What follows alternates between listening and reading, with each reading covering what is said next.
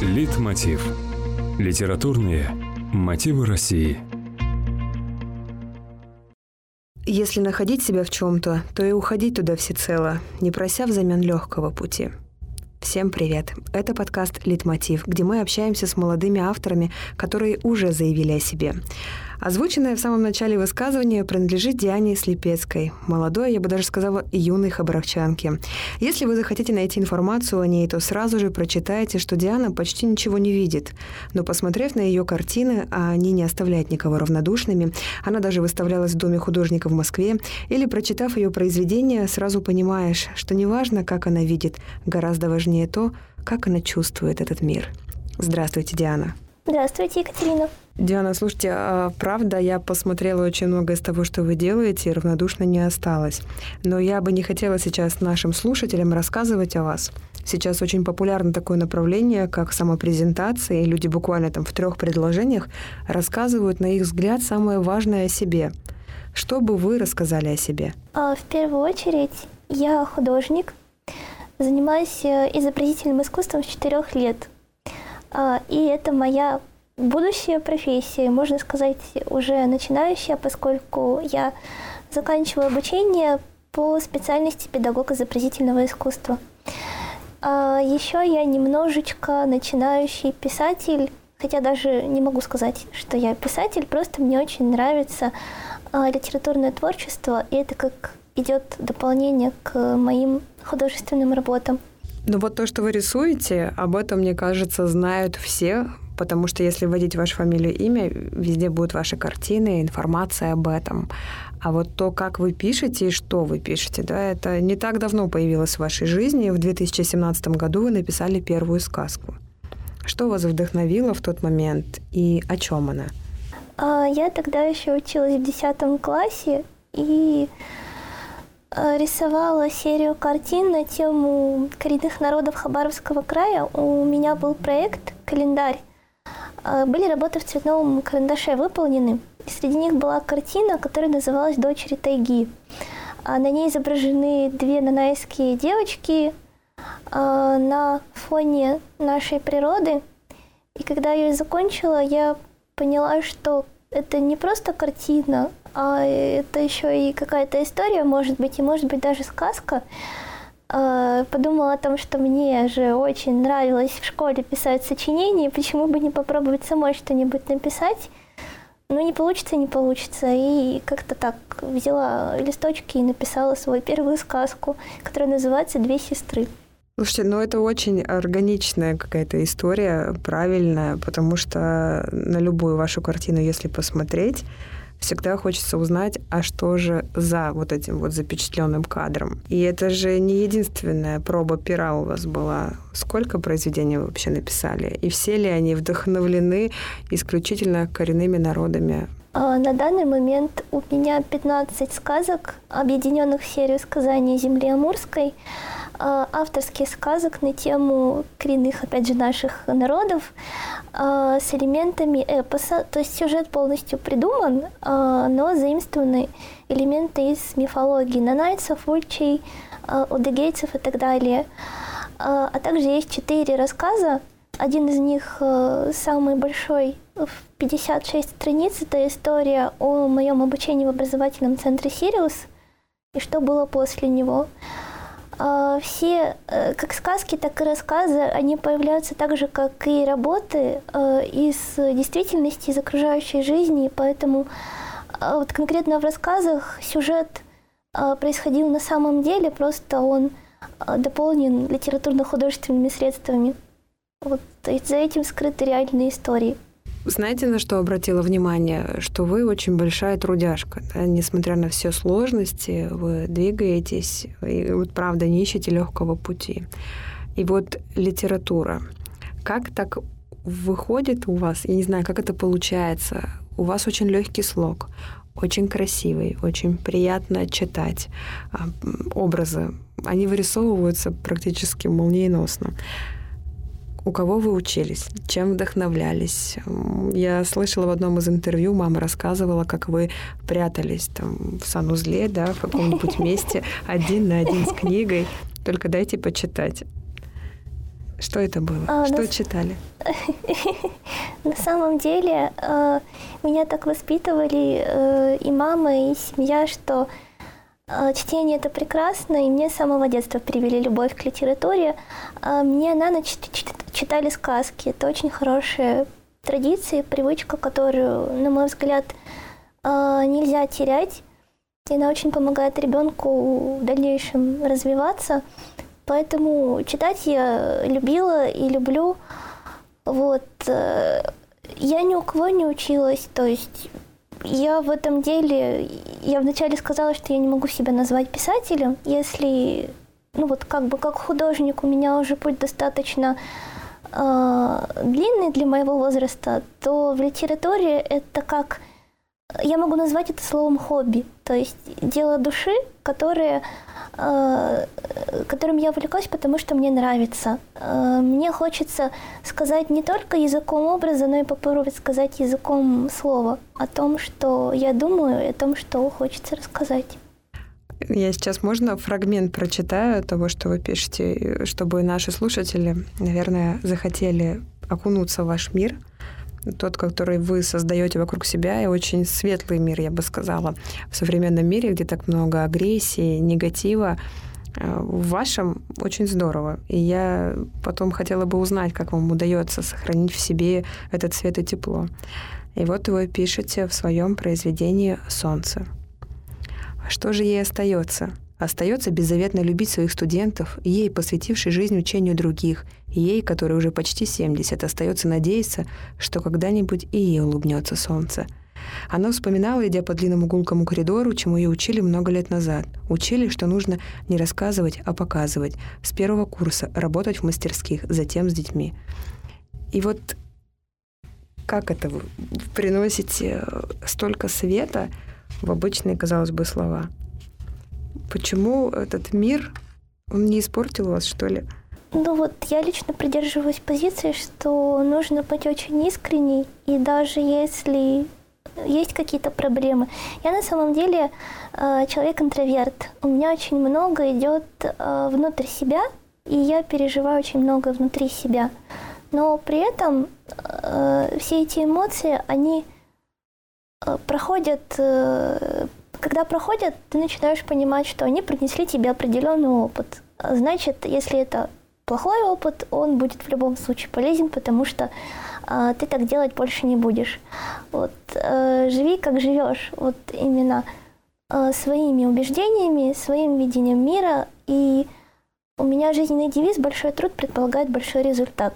Вот э, сколько усилий э, положил в ту или иную деятельность, насколько себя отдал, а, насколько сделал все, что возможно, то и получится в итоге. Неважно, не сразу или вот в один момент. Главное, что оно будет. И то же самое касается, касается моего мировоззрения, что нужно все делать очень искренне и честно. И, ну вот, видимо, поэтому люди всегда сталкиваются с нехорошими людьми в жизни. Я думаю, что и на вашем пути такие попадались. И вот высказаться, поделиться болью, так это проработать не хотелось. Пишите сказки. Не попытка ли это защититься или создать другой мир, в котором все намного добрее, искреннее, и где ценится все то, о чем вы говорите, где любой труд он всегда вознаграждается чем-то. На самом деле, э, для меня, как опять же в первую очередь художника, э, возможность не просто создать этот мир, а показать зрителю, потому что искусство делается прежде всего для зрителя – что этот мир существует, и да, есть люди разные, а, отношения между людьми тоже разные. Я в силу своего возраста юношеского э, все-таки очень эмоционально переживаю какие-то ситуации в жизни, но при этом, а, опять же, ты понимаешь, что это в моей жизни было, я это пережила, и я из этой ситуации вышла. И, возможно, это может помочь кому-то еще, и оно помогает э, кому-то, находящемуся в такой же ситуации, как у меня, не, не сдаваться, возможно, вот, и понять, что есть выход. И вот эти вот, вы приводили отрывок из «Солнца», а, это рассказ, основанный на реальных событиях, на истории одного из моих преподавателей. Э, то есть я была свидетелем того, что было, и это произведение посвящено ей. Поэтому те, кто его прочитает или прочитал, или когда-нибудь это случится, они смогут, э, возможно, найти себя там и понять, что это может решиться именно так. Но всегда это положительное да, заключение, все в положительном ну, ключе. Ну, да, чаще всего. Даже то, как вы описывали, кстати, как вы видите, очень понятно и наглядно. И я все это ощутила, между прочим, и перед нашим с вами разговором испробовала. И еще больше восхитилась тем, какие картины вы рисуете. Это просто что-то несопоставимое. Правда, вы большая умничка. В общем, у нас больше подкаст про литературу, но если вы это слышите, посмотрите работы Дианы в интернете, восхититесь, увидите где-то ее выставку реальную, сходите. Потому что в каждой картине душа, это очень много портретов коренных народов, это так завораживает – и, кстати, вы очень часто рисуете близких людей. Да. А, это, это тренировка на кошках или это способ показать и рассказать «я люблю тебя, я тебя да, вижу это, вот таким»? Это способ э, найти вдохновение в том, что меня окружает. Все мои близкие, они уже знают, что если Диана сидит с альбомчиком, она их обязательно нарисует в сотый тысячный раз. Вот. А, моя племянница, которая 6 лет, она уже привыкла к тому, что я сажу ее в платочке в полупосадском или еще в чем-нибудь интересном, и она уже не удивляется тому, что у нее очень много портретов есть. Восхитительные воспоминания. Я здесь еще на сайте наткнулась на произведение искусства души. И к этому произведению есть изображение ваше же изображение, правильно? Да. Что да. появилось раньше в этом случае? А, в этом случае раньше появилось произведение. Это исключительный случай, к которому потом создавались иллюстрации. Это тоже реальная история, а, немножко соединенная из двух ситуаций жизненных, но вот это мой первый рассказ. Можно сейчас э, прочитаю фрагмент искусства души и потом расскажу, почему и с чем хотела бы сопоставить. Она знала, что трудиться нужно долго и упорно. Ей не простят ошибок, потому она с особым усердием штриховала злополучные дольки. Она должна сделать как можно больше зарисовок, чтобы в ней не разочаровались. И я наткнулась на запись у вас на странице ВКонтакте, если не ошибаюсь, где вы тоже про штриховку, про конкурс пишете. И у меня так это откликнулось с этим произведением. Это же те же самые злополучные тени, грани, да, где высветлить, где затемнить. Это же про это же. Ну, на самом деле, видение главной героини – это мое видение. Та же штриховка – это э, моя техническая история – которую я довожу до совершенства. Поэтому так. Но здесь нельзя не обратить внимание на то, что вам не простят ошибок. Кого-то боитесь разочаровать, или, может быть, этот непростой путь, попытка что-то доказать. Как вы вообще к этому относитесь? Знаете, есть люди, которые, там, папа от меня там, с мамой ушел, и я вот сейчас стану знаменитой, он увидит и пожалеет. Вам некого разочаровать, у вас такая любящая мама, и мне кажется, она всегда будет за вас. Почему так написано? Какие ошибки? Кто не простит? Кто посмеет? Наверное, это связано э, с моим внутренним перфекционистом, я его так называю, э, из той школы обучения, которую я прошла в Сириусе, потому что те требования, которые предъявлялись, я поняла тогда в свои 17 лет, окончив три художественные школы, что моих знаний недостаточно для того, чтобы быть художником. Причем знаний очень простых. Меня этому просто не учили. И я понимаю, что очень многое достигается результатом самообучения. Вот так же ты сидишь в мастерской или дома и штрихуешь, пишешь, а, совершенствуешься, бесконечно работаешь, потому что в моем случае, когда, например, не держала карандаш два дня или не писала что-то, вот э, какие-то сюжеты э, с натуры, те же портреты, например, то уже чувствуешь, что тебя руки немножечко охладели, значит, нужно идти и работать. Вот, поэтому это постоянная работа над собой, поэтому эти слова, наверное, обращены по большей части ко мне внутри. Себя не разочаровать, чтобы вот не потерять то, что уже умею, научиться чему-то большему. Я почему-то так и думала, что главный ваш критик и цензор — это вы сами. И да, да, да. Это такой лейтмотив по всем вашим публикациям, где вы высказываетесь. И это, наверное, самый строгий, да, учитель и цензор? Самый строгий, самый требовательный. Расскажите, каким из своих произведений вы больше всего гордитесь? Что вы написали такого и почему? Может быть, это повлияло на вас или на кого-то, или я не знаю, Именно по литера... причине. Ли... Литературное произведение. Ага, литературное. А, ну, на самом деле, как раз это искусство души, а, потому что в нем я заложила не только ситуацию жизненную, но и будущее ее развития, потому что моя жизненная позиция еще одна, кроме труда, а, в том, что события, которые со мной случаются, они, собственно, не случайны. Ничего просто так не происходит. Если поискать э, корни, то, собственно, в этих корнях может найтись э, данное событие. Поэтому я описала развитие истории, которое при, опять же, моих усилиях э, и труде может случиться, если я этого захочу. И это произведение для меня это как э, э, предвидение того, что будет через много-много лет и к чему я хочу прийти. Ну, конечно, не, не в роли той же, э, э, того же преподавателя, который там выступал, а вот в роли компетенции э, человека, который будет учить изобразительному искусству высокому в прекрасной школе, в академии, в академии, хотя вот моя такая огромная мечта связать свою жизнь с многослойной акварелью и с обучением в академии акварели. Но это мечта, которой я живу, и она помогает мне учиться и двигаться дальше. Слушайте, мне кажется, это мечта, которая обязательно осуществится, потому что вы же все время говорите про чудеса и про то, что они должны сбываться, правильно? Ну, да. Но в чудо нужно не просто верить, но и делать шаги ему навстречу. А мы к этому моменту еще можно с вами вернемся? Я просто хотела э, акцентировать внимание, наверное, слушателей на том, насколько вы все-таки про смысл и про содержание, да, а не про результат и славу в том числе. Вы же не сказали, что вы больше всего гордитесь а, книгой совместно да, с другими авторами «Однажды в Новый год».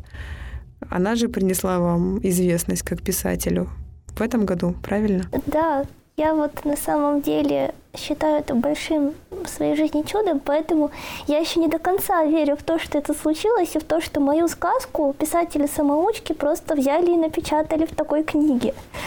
Вот, э, потому что э, три года назад э, я подала туда сказку из как раз серии коренных народов «Снегурочка», сейчас, конечно, называется немножко по-другому и уже опубликована в литературном журнале «Дальний Восток». Вот, но все-таки я тогда просто очень долго сомневалась, стоит ли ее подавать, потому что это же не работа, это же не изобразительное искусство. Но вот э, собралась силами, потому что на самом деле я э, довольно-таки неуверенный человек. Я могу очень долго думать, перебирать варианты, и потом, да, хорошо, вот она у меня есть, я ее подам. Вот, и потом мне пишет э, организатор конкурса о том, что она прошла отбор и, собственно, вошла в 10 произведений, 10 э, авторов со всей России, и, собственно, будет напечатана э, в книге «Однажды в Новый год», книга издана была в начале этого года, и, собственно, в апреле прошла презентация в Москве в э, Доме кино. И, собственно, э, я являюсь единственным человеком, у которого в этой книге и сказка, и иллюстрации собственные, поскольку 10, э, 9 остальных авторов, они представлены только литературными произведениями. К ним а, подбирали 10 известнейших художников-иллюстраторов, что для меня вдвойне или втройне а, почетно, что мои а, скромные произведения э, художественные выставлены наравне с метрами и книжной иллюстрации. Вот, поэтому, да, я еще не до конца осознала, что это произошло. Но это реально нереальная история, да, потому что эта книга была выпущена в рамках международного благотворительного движения поддержки творческих людей, в первую очередь творческих людей, потом уже, да, с особенностями. И там был восхитительный эпиграф. Я думаю, что стоит его прочитать, чтобы понять, почему мы с вами верим в чудеса. Дорогой читатель, юный или уже взрослый, пусть в вашей жизни будет место чудесам, маленьким или большим, случайным или ожидаемым. Вера в то, что чудеса существуют, помогает преодолеть многие жизненные трудности. Важно не только верить, нужно делать шаги навстречу чуду. И пусть однажды оно изменит вашу жизнь. Мне кажется, что лучше и сказать нельзя было. Долго ли вы вот этот вынашивали? Э, как с этой мыслью, знаете, кто-то, она мгновенно скажет, получается, появляется, я же заговариваться начала. А кто-то несколько лет ходил ее, знаете, холил, лелеял, а потом выдал на суд зрителя. Вот ваше вза- взаимодействие с чудом, оно всегда с вами? Или в какой-то момент вы поняли, без труда не бывает чудес? Скорее всего, это в моем случае это второй вариант. Я не могу себе позволить просто сидеть и надеяться, что чудо будет. А, ну, хорошо, они не всегда случаются именно в то время, в которое я их жду, но во, во всяком случае можно сделать попытки для того, чтобы оно случилось. Эти слова э, стали эпиграфом тоже совершенно чудесным образом, поскольку э, я на протяжении трех лет вот этих была на связи с э, тем самым организатором. Э, Ее зовут Ольга Владимировна Делакруа. Я думаю, что, э, возможно, слушателям, читателям будет интересно услышать ее имя, потому что это человек, руководитель первого творческого объединения «Свет», который все эти три года верил в чудо, несмотря на трудности, на пандемию, которая случилась, на политическую обстановку, на то, что не было требуемо, э, требуемой бумаги для печати книги, и фактически в одно время она просто э, встала, повисла в воздухе, и нам всем казалось, и художникам, и авторам, что книга не выйдет, ну, будет электронный вариант, и это уже хорошо. Вот. Но в итоге Ольга не переставала верить, и один раз она мне написала с той историей, что э, ей пришел очередной ответ на обращение, которое написала в поиске поддержки финансовой. Э, стандартный ответ, что проект немножко не актуален. И вот она мне все это высказала. Я думаю, как же э, поддержать человека так, что, ну, во всяком случае, ты понимаешь, что словами мало что можно сделать, но сказать что-то нужно. И, опять же, совершенно искренне и честно я сказала о том, что, ну, во всяком случае, э, вы делаете очень много для того, чтобы эта книга вышла, и мы все, пусть мысленно, пусть и в разных городах, но мы с вами, и чудо обязательно случится, потому что то, что вы делаете, это огромная поддержка для нас, людей, в общем-то, говоря открыто социально незащищенной категории, это возможность вести диалог с обществом э, теми средствами, которые нельзя выразить словесно. Вот, показать, что мы тоже что-то умеем, и много даже умеем очень хорошо. Вот. И она э, прочитала эти слова и говорит, Диана, я их вставлю в эпиграф книги. Я говорю, да, хорошо. Слушайте, ну, я так понимаю, чудеса и сопровождают вас на протяжении долгого пути. Я считаю, что тот факт, что и наш подкаст э, выбрал именно вас, это тоже одно из таких чудес, потому что у вас есть возможность сейчас на всю страну рассказать а, свое видение, в том числе и литературы. Даже вы говорите, очень важная задача читать детям сказки. Это развивает воображение, учит, что такое хорошо, что такое плохо.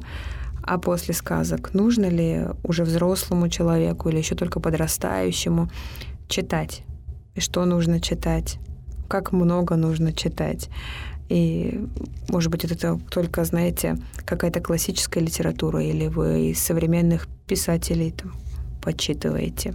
А, во всяком случае, а, человеку это лично мое субъективное мнение, человеку нужно читать то, к чему он лежит душой. Ну вот, э, захотелось ему прочесть э, Льва Николаевича Толстого «Войну и мир» после школы еще раз, потому что он по-другому ее поймет. Он прожил определенный опыт, и через призму своего уже другого, возможно, мировоззрения он откроет для себя новые вещи. Если он захотел перечитать ту же Анну Каренину, он может это сделать. Потому что важно, чтобы человек в произведении, в книге находил себя и находил отклик на э, ту жизненную историю, жизненную ситуацию, в которой он находится, потому что у каждого человека своя собственная жизнь, своя собственная книга. Вот, э, поэтому, наверное, ему нужно выбирать то, что к нему, то, что к нему ближе и к чему лежит сердце. Ну вот э, в моем случае очень тоже такой, наверное, интересный пример. Э, мне было 9-10 лет, когда в художественной школе преподаватель сказал, ну вот, ребята, когда-нибудь на досуге прочитайте биографию Ильи Ефимовича Репина «Далекое близкое». И вот как-то все эти слова были все эти 10 лет со мной. А вот интересно, а почему? А почему э, преподаватель решил, чтобы мы все ее почитали? И так случилось, что мне подарили три книги э, с биографией как раз Ильи Ефимовича.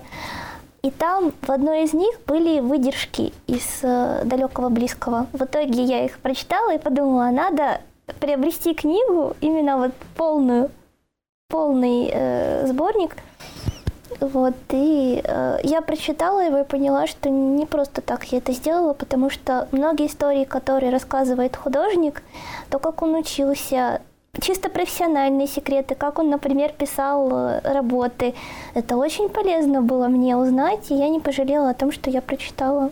Видите, был авторитет в вашей жизни, который к этому подтолкнул. И вы несколько раз сказали, вот хочется человеку перечитать, пускай перечитает Анну Каренину. И опять-таки, кстати, примеры из классической литературы. А как а, современного жителя нашей страны, любого возраста, сподвигнуть на то, чтобы он обратился к литературе? Вы же верно отметили, что те ситуации, которые описаны в книгах, они повторяются и в жизни, да, все циклично, все когда-то уже с кем-то происходило, и какие-то литературные герои также сложно, возможно, проходили тот же самый примерно, да, путь, что и ты сейчас проходишь. Найди ответы, зачем мы заново изобретаем велосипед.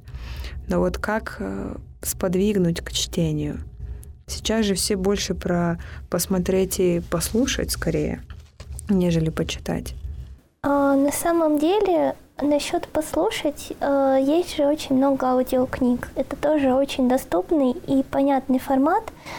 А, ну, я уже не говорю о себе как человеке с какими-то особенностями по зрению, потому что это достаточно удобный вариант, когда, например, ты можешь рисовать и включить себе аудиокнигу. И это будет очень интересно и очень здорово. Вот. Но на самом деле в бумажной книге содержится неповторимая атмосфера. А, когда ты берешь ее в руки, ты понимаешь, что у нее есть запах, у нее есть осязание, у нее есть иллюстрации, которые тоже при хорошем а, профессионале, который выполняет это дело, они являются произведением искусства. И само ощущение, когда ты ее берешь и понимаешь, что и то, и то органично друг в друге сочетается, ты ни с чем не сравнить. И великий могучий русский язык не сможет передать, насколько это здорово. Вот, поэтому, наверное, а, ну вот, я по большей части работаю с подростками, у меня ребята 12-17 лет. Они тоже приходят, мы когда с ними а, обсуждаем а, тех же художников на занятиях, я говорю, ну вот вы найдите себе того художника, который вам больше всего нравится. Вот он же вам нравится, значит вы заинтересованы в его работах, в его жизни, поэтому вы только попробуйте почитать, вы откроете книгу, э, статью про него, и вы уже то же самое, как вот в моем случае с далеким близким, вы уже не сможете обратно э, уйти и само собой начнете читать. А вы сейчас сказали про иллюстрации к тем или иным произведениям. Для своих вы пишете картины самостоятельно, можно так говорить, да? А это проще или сложнее, чем делать иллюстрации к чужим произведениям? Или вы этого не делаете в принципе? Да, нет и почему? А, в моей истории был опыт, когда мне было 13 лет, и я проиллюстрировала книгу нашего хабаровского писателя Станислава Полищука э, «Книга китайских сказок». Он тоже сам э, решил ее сделать, это была полностью его инициатива. Э, в книге было 63 иллюстрации – а, и работа над ней длилась три года.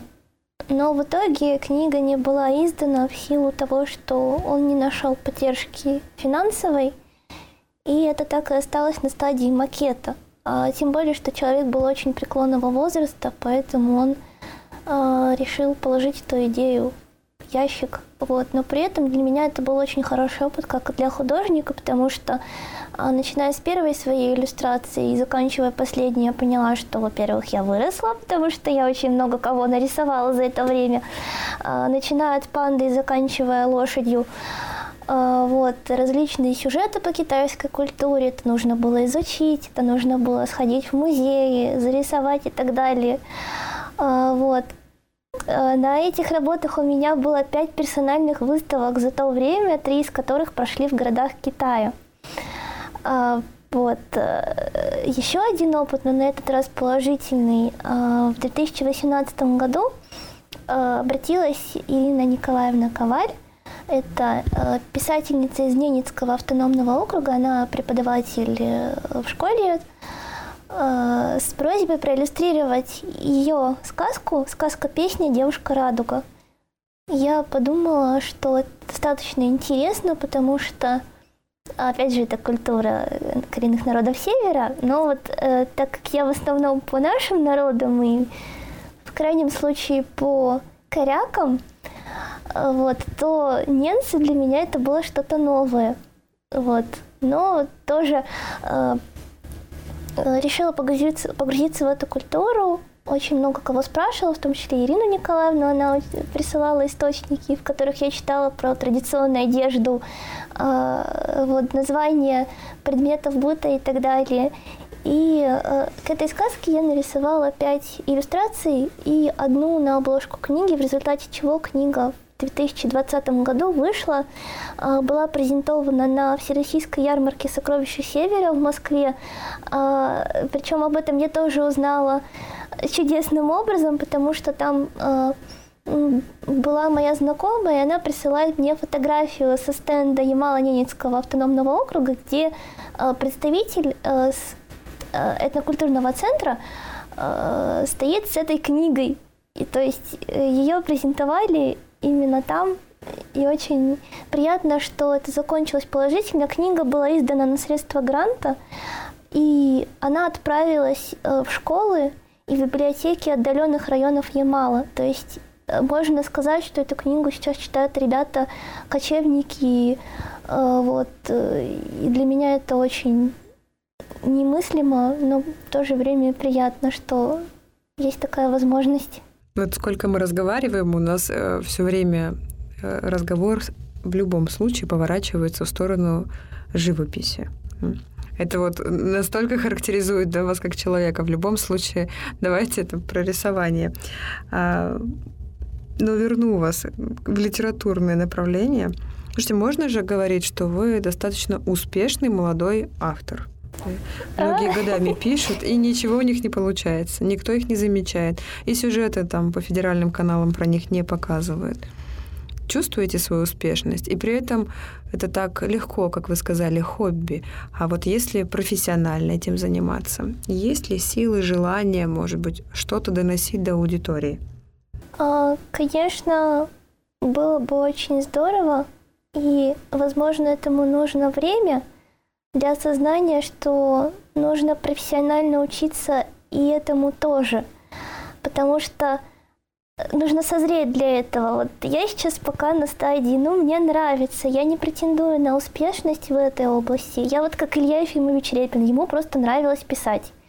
Он э, в конце жизни решил переписать свои дневники и объединить их в повесть э, э, «Далекое близкое» в автобиографическую. Вот. В моем случае это вот тоже пока такие дневники, э, сказки, которые, возможно, когда-нибудь э, Э, я смогу профессионально обработать, но опять же, э, сейчас моя задача обучиться профессионально-изобразительному искусству, потому что в этой сфере я тоже понимаю, что мне нужны знания, которых у меня сейчас нет. Вот. А литература — это такой момент, который я должна осознать, и тоже обязательно когда-нибудь я к этому приду. Ладно, тогда не профессиональный вопрос. а как обывателю и простому читателю, чего не хватает в современной литературе? Может быть, вы даже согласны с тезисом, что там на братьях Стругацких русская литература закончила свою историю, и дальше уже просто какой-то ширпотреб, только на литературный лад. Или все-таки вы наблюдаете за кем-то и что-то читаете? Или не хватает им какой-то мысли, идеи, смысла, которого бы вы хотели? А, на самом деле, а, чтобы поднимать определенную проблему чтобы писать произведение, которое будет считаться классикой, должно пройти время. Потому что классика стала классикой спустя время. И только время проверит, сможет ли это случиться. А, и чтобы поднять проблему, сам автор должен обладать определенным жизненным опытом, пониманием той ситуации, которую он описывает.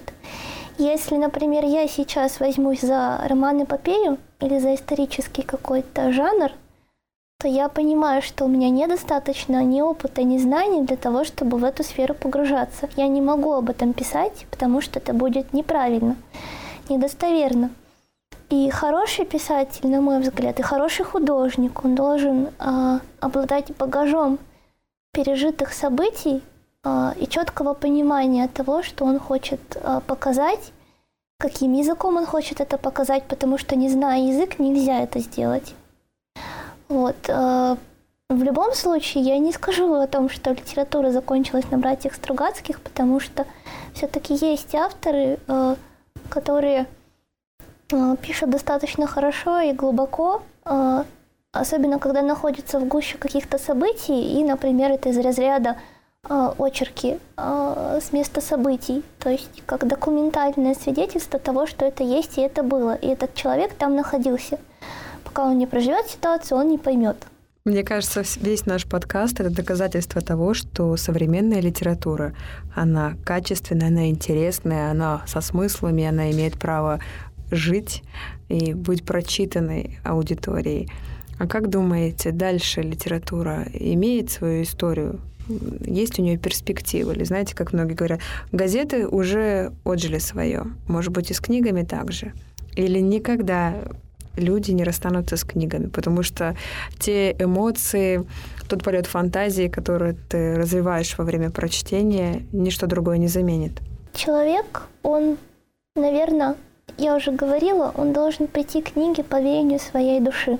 Вот э, в результате какой-то истории, которая у него случилась, в поисках ответа на свой вопрос. Особенно это касается тех же подростков, которые не определены еще по жизни и хотят найти ответы, э, равняясь на каких-то тех же литературных героев или авторитетов в своей области – в общем, нужно вовремя подсунуть нужную книгу? Да, нужно вовремя найти свою книгу э, и свою историю. Поэтому есть очень много авторов, и они рождаются. Это не значит, что их больше не будет. Просто нужно находить своего и э, находить точки соприкосновения с его видением мира. Есть сейчас кто-то или какое-то конкретное произведение, что можно было бы порекомендовать нашим подписчикам, вот под, подписчикам, слушателям, да, в первую очередь. Прочитайте, послушайте хотя бы, ну, одним глазом посмотрите, и получите там, невероятное количество необходимой для вашей жизни информации. Или просто это будет эмоциональный всплеск, знаете, там, катарсис нападет на вас. В первую очередь стоит задуматься над тем, какие произведения из школьной программы, возможно, вы не поняли в свое время но какие вы бы хотели перечитать. Просто этого бояться не нужно. А вторая рекомендация, лично от меня, э, возможно, стоит прочитать «Далекое близкое» Ильи Репина. Не пугайтесь того, что это художник, и то, что это может быть вам непонятно. Нет, на самом деле это произведение для абсолютно э, любого читателя из абсолютно любой сферы, написано очень понятным, доступным языком, э, в котором вы сможете найти стремление человека к совершенству в профессии. Вот. Это в любой сфере важно, поэтому не обязательно это должен быть современный бизнесмен, но это может быть и он, но вот на примере художника вы можете это найти. В общем, читайте, читайте больше, вы будете находить своих авторов. А знаете, я после того, как закончила филологический факультет, где мы пять лет только делали, что читали, много читали всего разного, я не могла взять книгу в руки, потому что все, что было за гранью классической литературы, мне казалось чем-то недостойным внимания. А потом со временем, когда вот в этом огромном лесу литературы ты находишь свою книгу, ты понимаешь, где-то еще есть то золото, что пока не блестит, да, но мы постараемся, или вернее наоборот, да, не все то золото, что блестит, не все, что разрекламировано, стоит брать в руки, но зато есть такие неизвестные писатели, как наши сегодняшние гости, которых стоит почитать для того, чтобы пропитаться светом, вот этими, вот этой верой в чудесное, добротой, искренностью и с этим всем хорошим новым багажом идти по жизни дальше. Правда? Да. И такое скромное, да, Диана Слепецкая. Диана, может быть, мы хотим э, что-то пожелать нашим слушателям сегодня, но помимо того, что они должны прочитать э, Репина.